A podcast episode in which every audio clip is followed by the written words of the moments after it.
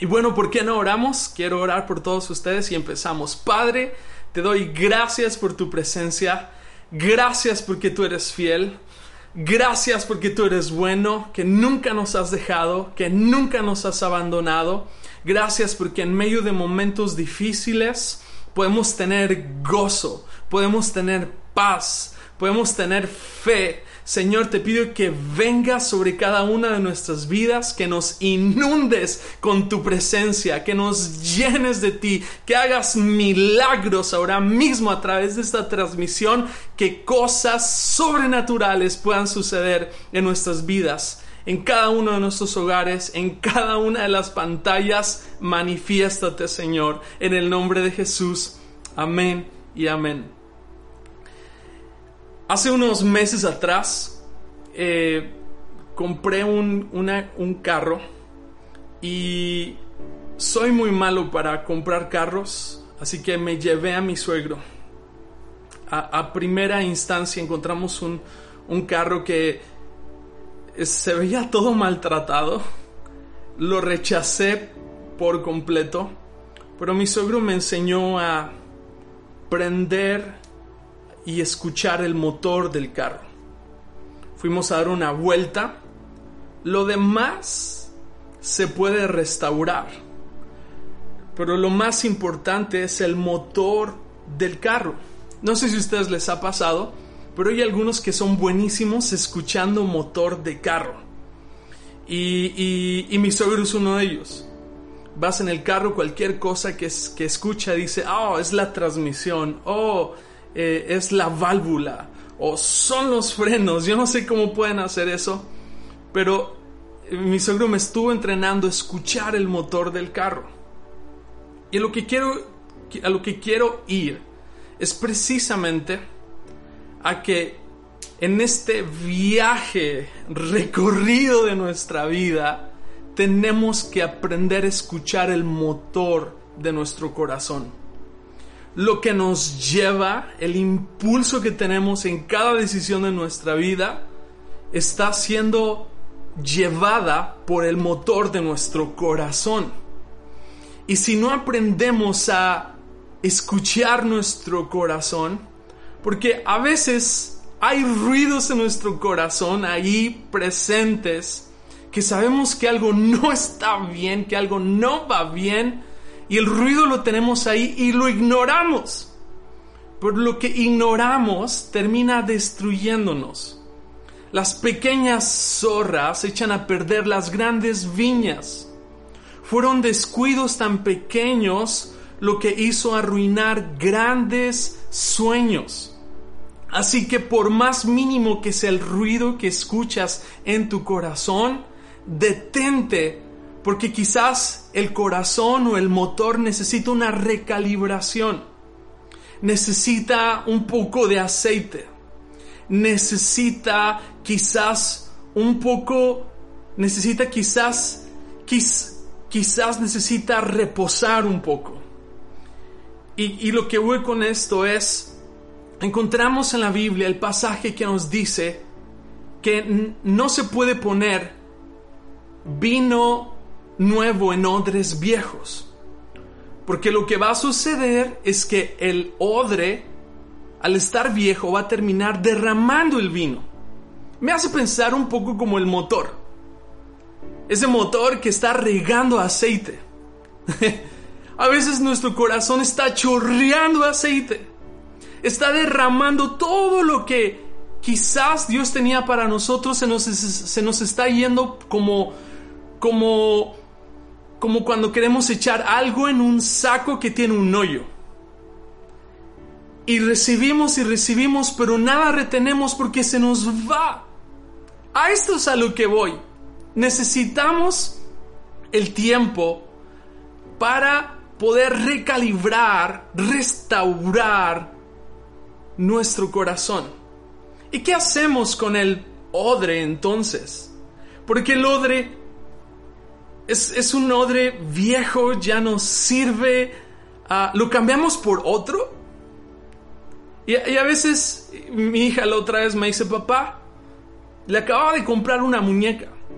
Y llegó conmigo con una muñeca de las manos destrozadas, los pies botados, y me dice, papá, cómprame otra muñeca. Y esto es, que es que no nos enseñaron una... ¿Será que necesitamos algo nuevo? ¿O necesitamos ver de una manera nueva? ¿Necesitamos algo diferente? ¿O necesitamos ver con ojos diferentes? Los, las generaciones pasadas, cuando algo se rompía, no lo tirábamos a la basura, lo restauraban. Entonces tuve que enseñarle a mi hija que la muñeca todavía funciona, le puse sus brazos, le puse sus piernas, le puse su cabello, hasta la ropa. Y le dije, hija, no necesito comprarte una nueva, puedo, esta sigue funcionando. Algunos podríamos decir, Señor, dame un motor nuevo, dame un corazón nuevo, dame un odre nuevo. Pero si entendemos lo que hacían con el odre, no se tiraba, lo que se hacía es que se sumergía en agua y en aceite, de tal manera que cuando salía, salía, después de haberlo sumergido, salía completamente renovado. ¡Wow! Eso es lo que necesita nuestro corazón, necesita sumergirse en aceite. Este motor necesita sumergirse en aceite. Necesita tener una, una recalibración. Este motor necesita ser sumergido de tal manera que cuando sale del agua, nuestro corazón termina siendo renovado. Cosas que no están sucediendo en nuestra vida es que Dios no va a poner nada que nuestro corazón no pueda soportar. Más que cualquier otra cosa, debemos de cuidar nuestro corazón, porque engañoso es nuestro corazón. Cuidemos nuestro corazón en esta temporada guardemos nuestro corazón. Porque lo que nos da empuje, lo que nos da impulso, es precisamente este motor que tenemos aquí. Así que quiero animarte el día de hoy que durante esta temporada, que ha sido incierta, podamos aprender a detenernos y escuchar cómo está funcionando nuestro corazón necesita una recalibrada, necesita un empuje. Y cuando me refiero a ser sumergido, que nuestro corazón sea sumergido o que el odre sea sumergido, a lo que me refiero es que necesitamos ser sumergidos en la presencia de Dios. Necesitamos este tiempo donde Dios pueda renovar nuestra vida, transformar nuestra vida, hacernos personas nuevas. Esta es una temporada para que el Señor pueda quitar todo aquello que está interrumpiendo el avance de lo que Dios quiere hacer en nuestras vidas. Quiero que en esta temporada dejemos descansar nuestro corazón. Jesús dice, vengan a mí todos los que están cargados y cansados, que yo los haré descansar.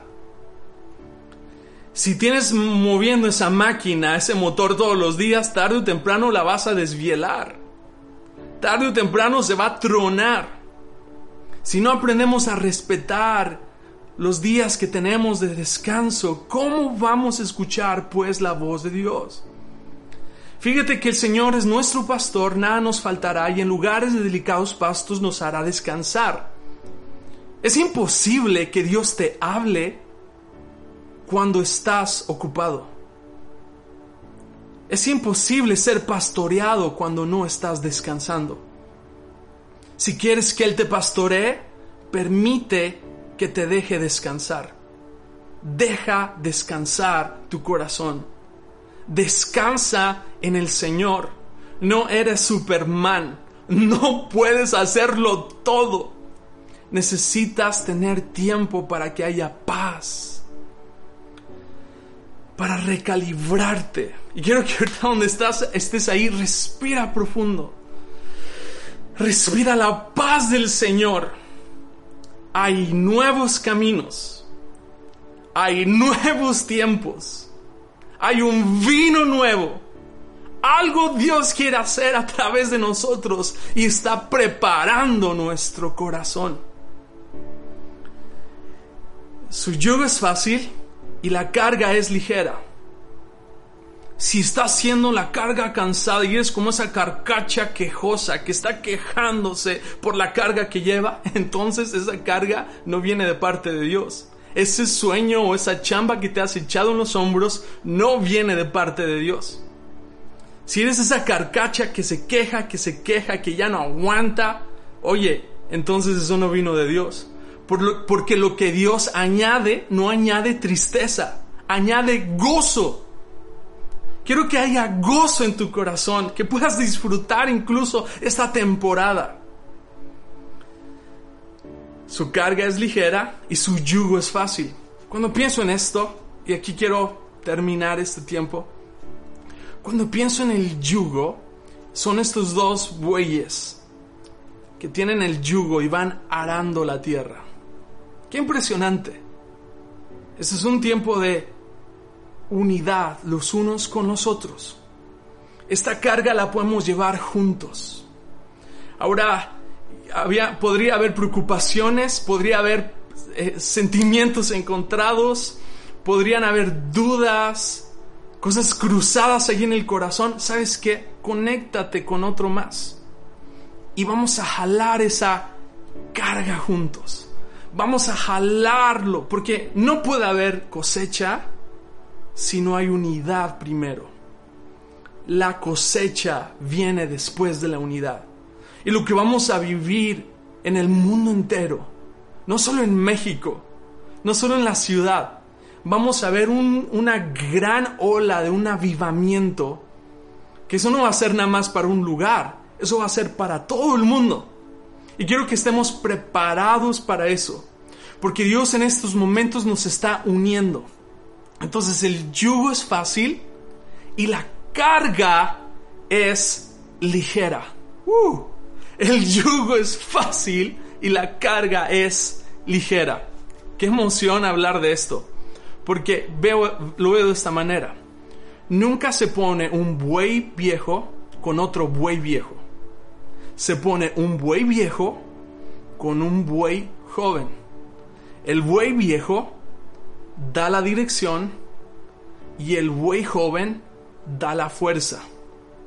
Quiero honrar a todos los bueyes viejos, aquellos que están dando sabiduría, dirección, en oración constantemente.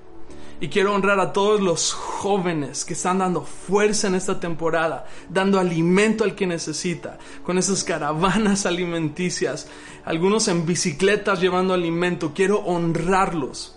Necesitamos tanto a los viejos como a los jóvenes. Y quiero darle el honor a aquellos que son anteriores a uno y, quiero honrar a mis padres. Ellos son los iniciadores de esta obra. Ellos son los que empezaron con lágrimas y un sueño que Dios le dio a mi papá en 1980 sobre todo lo que, ve, lo que estamos viendo hoy por alguien que se ha mantenido perseverando, jalando la carga. ¿Y por qué no nos unimos también a ello? ¿Por qué no nos unimos también a jalar la carga? Vamos adelante. Gracias por los que están ofrendando. Gracias por los que siguen diezmando. Gracias por los que siguen orando. Vamos a jalar la carga. No solo vamos una milla, vamos dos millas. Cuando Jesús dijo que si alguien te pide que lleves una milla, ve dos, es que una milla es la obligatoria. O sea, la ley decía que si un soldado romano venía y te pedía ayuda por una milla, era tu obligación, era ley que lo obedecieras y fueras una milla. Pero Jesús dice, vayan dos millas. ¡Wow! dos millas. Porque en la segunda milla es donde tenemos la honra. La primera, la primera, la primera milla no hay honra. Ese es tu deber hacerlo. Es tu deber o orar, es tu deber ofrendar, es tu deber diezmar. Hay honra en la segunda, cuando vamos más allá de lo que se nos pide. Hay honra cuando en el trabajo haces más de lo que te piden. Hay honra no por lo que estás supuesto a hacer, sino por lo que haces más allá de lo que tenías que hacer. Así que vamos a jalar una segunda milla. Vamos adelante. Vamos más allá de lo que podemos. Vamos a unirnos brazo a brazo, yugo a yugo. Vamos a jalar esta carga. Vamos a centrar nuestros esfuerzos en las personas. Vamos a hacer que vamos a, vamos a hacer que la presencia de Dios descienda. Vamos a provocar una ola. Vamos a unirnos. Así que vamos una segunda milla.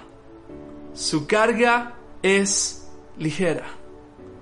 Yugo es fácil y la carga es ligera. Se hace ligera cuando nos unimos. Y esa es mi oración el día de hoy. Vamos a unirnos los unos con los otros y vamos juntos hacia adelante. Vamos a ver milagros, vamos a ver, vamos a ver la mano de Dios sobre nuestras vidas, sobre todo lo que hacemos. Quiero bendecirlos y déjame orar por ti. Y si esta es la primera vez que estás en una transmisión como esta y nunca has abierto tu corazón a Jesús, este es el momento. Él te dice, ven porque quiero hacerte descansar.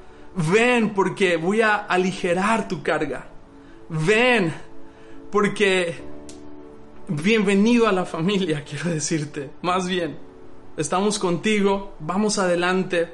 Y si has decidido recibir a Jesús, entra a una de las salas de oración. Alguien estará orando por ti. Alguien estará orando por tus necesidades. Pero antes, antes de que entres a una sala de oración, déjame orar por ti. Padre, te damos gracias por este tiempo. Gracias porque tú nos haces vivir en descanso y nos haces vivir en paz. Señor, hoy oramos por los corazones de cada persona y te pido que haya una recalibración ahora mismo, que haya una renovación, que hayan fuerzas nuevas.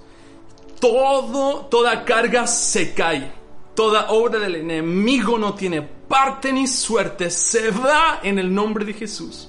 Y trae ahora mismo tu presencia sobre cada hogar, sobre cada vida. Señor, te pido a aquellos que están hoy decidiendo recibirte a ti en su corazón, que caigas con, que caigas, que vengas con poder y que tu gloria descienda en cada corazón. En el nombre de Jesús te damos gracias, bendecimos a cada familia. Bendecimos a cada hombre y a cada mujer. Gracias, Señor, por aquellos que están jalando y cargando, llevando esta, llevándolo aún más allá de la primera milla. En el nombre de Jesús. Amén y amén. Dios te bendiga. Seguimos conectados.